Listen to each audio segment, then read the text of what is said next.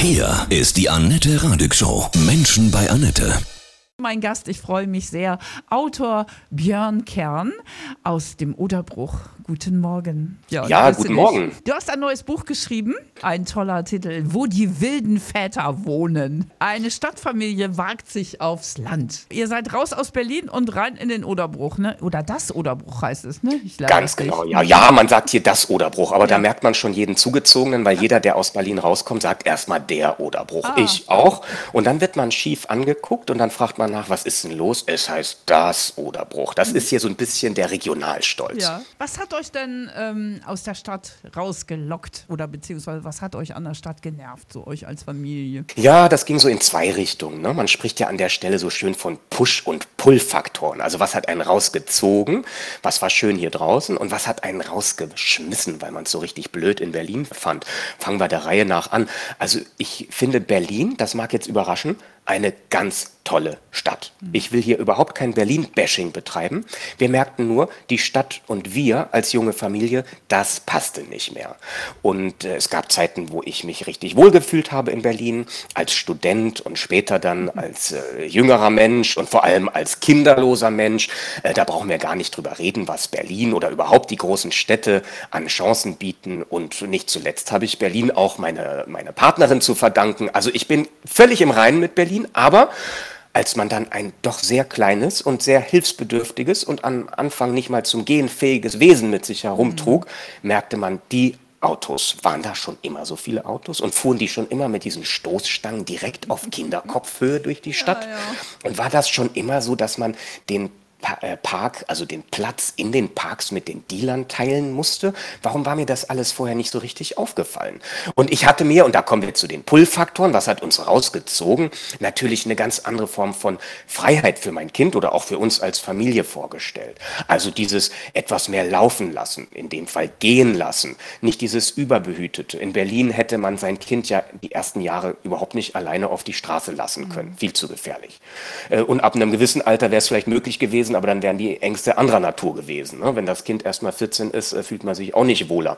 So, und äh, das ist hier natürlich jetzt draußen im Oderbruch ganz anders. Also hier sehe ich mein Kind manchmal einen ganzen Nachmittag nicht und habe dabei ein wunderbares Gefühl, weil ich weiß, sie ist bei der Nachbarin, bei der Freundin hinten am Dorfende oder sie ist auf dem Spielplatz und Autoverkehr haben wir in dem Sinne nicht, weil es eine Sackgasse ist. Das hat, muss ich gestehen, für ein aufwachsendes Kind fast nur Vorteile. Was ist sehr kurios für euch und auch was war neu zu erfahren beim Landleben als Familie?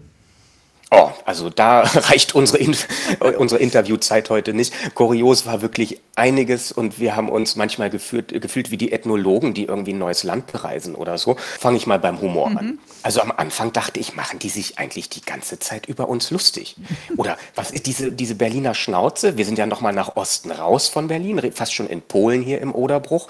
Die nimmt, also mit jedem Kilometer, den man die Stadt nach Osten verlässt, nimmt die, also diese Berliner Schnauze, die dann Brandenburger Schnauze ist, nochmal vor. Also zu ein, ein ironisches, ein auch ein bisschen herberes anderen auf den Arm nehmen. Und ich brauchte mehrere Monate, bis ich merkte, dass dieses auf den Arm nehmen im selben Moment einen auch immer umarmt dass das also total nett und freundlich gemeint war. Aber das war zum Beispiel etwas, wo wir uns erstmal dran gewöhnen mussten. Auch kurios war, naja, wir kamen mit so einer etwas, fast möchte ich sagen, hier im Landkontext hühnerhaften Aufgeregtheit hier aufs Land. Ne? Wir mhm. wollten alle kennenlernen und gingen in den Dorfkrug und plauderten und hatten hier noch eine Anekdote aus der Stadt und waren irgendwie immer laut und haben gerne ein Bierchen mitgetrunken. Und dann merkten wir auf einmal, dass wir ganz andere Arten zu kommunizieren haben. Also nicht nur über den Humor, sondern auch so über die Direktheit oder die Lautstärke. Und äh, auf, auf einmal wurden wir auch wieder so ein bisschen schmunzelnd angeguckt. Oh je, die verrückten Hühner sind wieder da. Mhm. Ne? Aber auch das total liebevoll. Also die haben sich total gefreut, dass wir gekommen sind.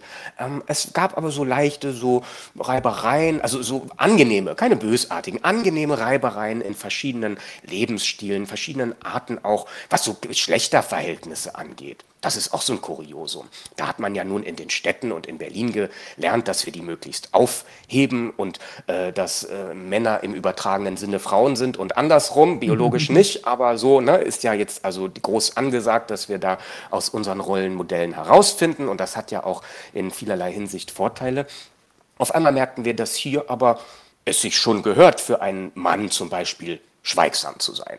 Also ein Mann, der viel spricht, ist, ein Städter. Ne? Also lauter so Kleinigkeiten, ähm, wo wir ein bisschen so irritiert waren, ein bisschen ja. amüsiert waren. Aber das Schöne war, ähm, dass das alles nicht zu Streit oder Dissens geführt hat, sondern so zu gegenseitiger Belustigung. Die mhm. schmunzelten ein bisschen über uns, wir schmunzelten ein bisschen über die. Und Schön. gemeinsam hat man aber eine neue Runde Bierchen im Dorfkrug bestellt und inzwischen Perfekt. sind da richtige Freundschaften entwachsen. Dein Buch heißt Wo die wilden Väter wohnen. Du bist jetzt ein wilder Vater. Naja, noch nicht ganz. noch nicht ganz. Was fehlt Auf noch? Dem Weg dahin. Was fehlt noch? Also es fehlt doch noch diese Gelassenheit. Jetzt mhm. habe ich zwar gerade ausgeplaudert, dass ich es schon schaffe, mein Kind mal einen halben Tag alleine hier über Feld und Wiesen laufen zu lassen, aber ich habe doch schon noch sehr viel, wenn man das jetzt so aufbrechen möchte in Stadt und Land, so städtischen Kontrollwahn, was so, mhm. was passiert in der Schule und wie war es beim Ausflug und bist du gut integriert, so die, diese Überfürsorge, die habe ich schon noch. Mhm. Also da auch kleine Anekdote, die auch im Buch Niederschlag gefunden hat. Ähm, ein Schwimmcamp gleich zu Beginn des Schuljahres und alles war neu ne, für das Kind, mhm. also die Lehrerin und die Freundinnen und dann auch noch gleich ein Schulcamp und ich bin da tausend Tode gestorben. Ich dachte, der, die wird ja nachts da weinen und äh, überhaupt nicht äh, wissen, wo sie ist und keine Freunde haben. Und um die Geschichte kurz zum Fassen, sie kam zurück, hatte irgendwie fünf neue Freunde gewonnen, das Schwimmabzeichen in Bronze gemacht, war bester Dinge und ich hatte da viel mehr gelitten als sie. Sie hatte nämlich gar nicht gelitten. Und da so ein, äh, so ein Grundglauben, das ist ein Kind und das liebe ich und das geht aber mit mir durchs Leben. Und daneben gibt es aber auch noch andere Dinge, die im Leben weiter eine Rolle spielen. Und das ist gut so und das wird rund. So, den kann man schon noch, muss ich noch ein bisschen lernen. So, mhm. also auch eine Gelassenheit gehört zum wilden Vater. Ja, also dazu, noch, wie ich das im Buch verstehe. Noch ein bisschen mehr Urvertrauen. Das ist der Begriff, ganz genau. Noch ein bisschen Urvertrauen. Hier steht auch zum Beispiel, Papa macht den Fisch wieder lebendig. Ihr habt geangelt und dann hat sie gesehen, oh, jetzt ist der Fisch hinüber. Ja, mhm. da, das ging ein ein, fast schief. Es ging gerade noch gut durch mein Eingreifen, ja. aber äh, es, es, war wochenlang nur mit einer plastinierten Büroklammer geangelt worden.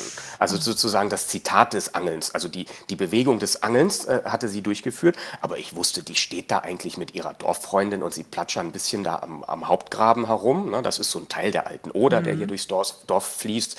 Und mir war klar, damit angelt man nicht. Und das war so ein Ritual geworden. Ne? Sie sagte, ich gehe dann angeln und ich sagte, viel Spaß und dann war es auch gut.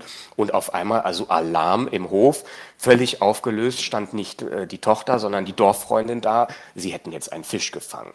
Ich wie denn das mit der Büroklammer? Hm. Ja, sie hätte von ihrem Bruder also einen richtigen Angelhaken und den hätten sie probeweise mal ausgetauscht. Gut, ich also dahin gefetzt und dann war tatsächlich eine Rotfeder. Und nun stand ich selber ja auch vor der Aufgabe, dieses Tier zu betäuben. Ne? Aus Tierschutzgründen mhm. wissen wir ja alle, darf so ein Fisch nicht an Wasser äh, sein oder mich mit Haken auch nicht leben. Der muss sofort betäubt und ja, getötet werden.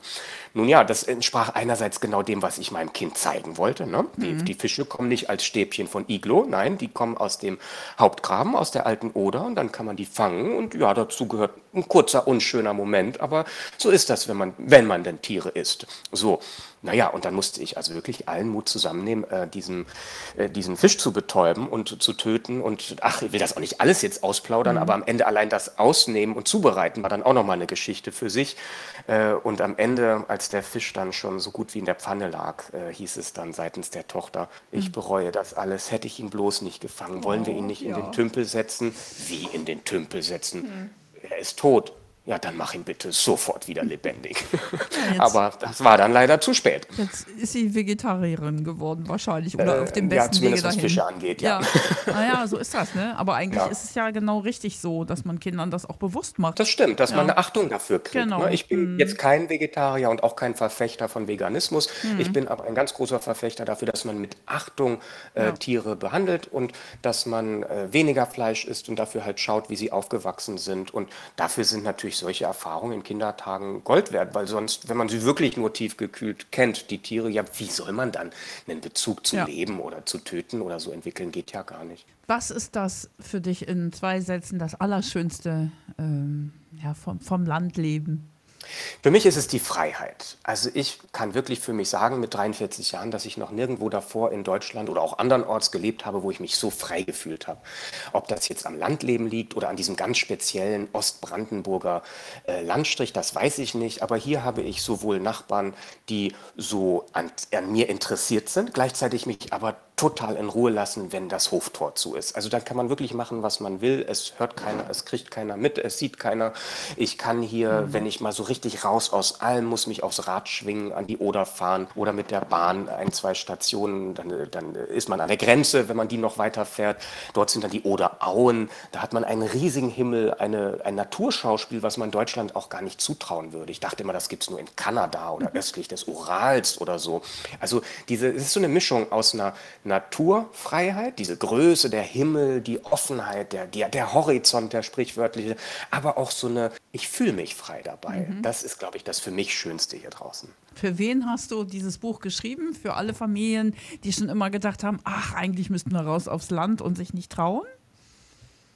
Ach ja, sowas überlegt ja immer der Verlag, ne? Wie verpacken wir das? Ich denke da mal gar nicht so weit. Mhm. Ja. Also ich habe das geschrieben, weil die Anekdoten so lustig Ja. waren. Insofern könnte ich deine Frage beantworten für alle, die die gerne lachen. Also Mhm. man kann die Stadt super finden, kann das Buch trotzdem lesen oder gerne aufs Land ziehen wollen.